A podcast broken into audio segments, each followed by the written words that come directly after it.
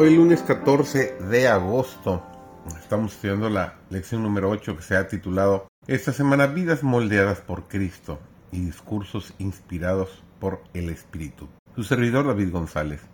Nuestro tema del día de hoy es un cambio de ropa dramático. En el nombre del Señor Jesús y bajo su autoridad, el apóstol amonesta a sus hermanos que después de haber hecho profesión del Evangelio, no debieran conducirse como lo hacían los gentiles sino que debían demostrar por medio de su comportamiento diario que se habían convertido de corazón. En cuanto a la pasada manera de vivir, despojaos del viejo hombre, que está viciado conforme a los deseos engañosos, y renovaos en el espíritu de vuestra mente, y vestidos del nuevo hombre, creado según Dios en la justicia y la santidad de la verdad. Nos dice Efesios 4, 22 al 24. En un tiempo estaban corrompidos, degradados y esclavizados por las pasiones lascivas, endrogados por los opios del mundo, ciegos, confundidos y engañados por las tretas de Satanás. Ahora que fueron enseñados en la verdad tal como es en Jesús, tiene que haber un cambio decidido en su vida y carácter. La gracia de Dios obra por la renovación para transformar la vida. No basta un mero cambio externo para ponernos en armonía con Dios. Hay muchos que tratan de reformarse corrigiendo este mal hábito o aquel otro y esperan de este modo llegar a ser cristianos, pero están comenzando por mal lugar. Nuestra obra comienza con el corazón.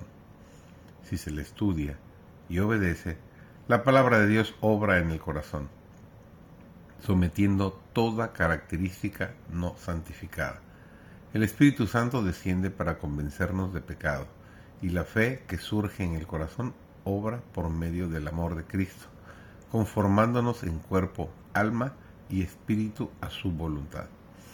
Debemos aceptar a Cristo como nuestro Salvador personal, o fracasaremos en nuestro intento por llegar a ser vencedores no nos traerá ningún beneficio mantenernos alejados de Él. Creer que nuestro amigo o nuestro vecino pueden tenerlo por su Salvador personal, pero que nosotros no podemos experimentar su amor perdonador. Debemos creer que somos elegidos de Dios para ser salvados por el ejercicio de la fe, a través de la gracia de Cristo y la obra del Espíritu Santo. Y debemos alabar y glorificar a Dios por esta maravillosa manifestación de un favor que no merecemos. Es el amor de Dios el que conduce el alma a Cristo para ser benignamente recibida y presentada al Padre. Mediante la obra del Espíritu se renueva la relación divina entre Dios y el pecador.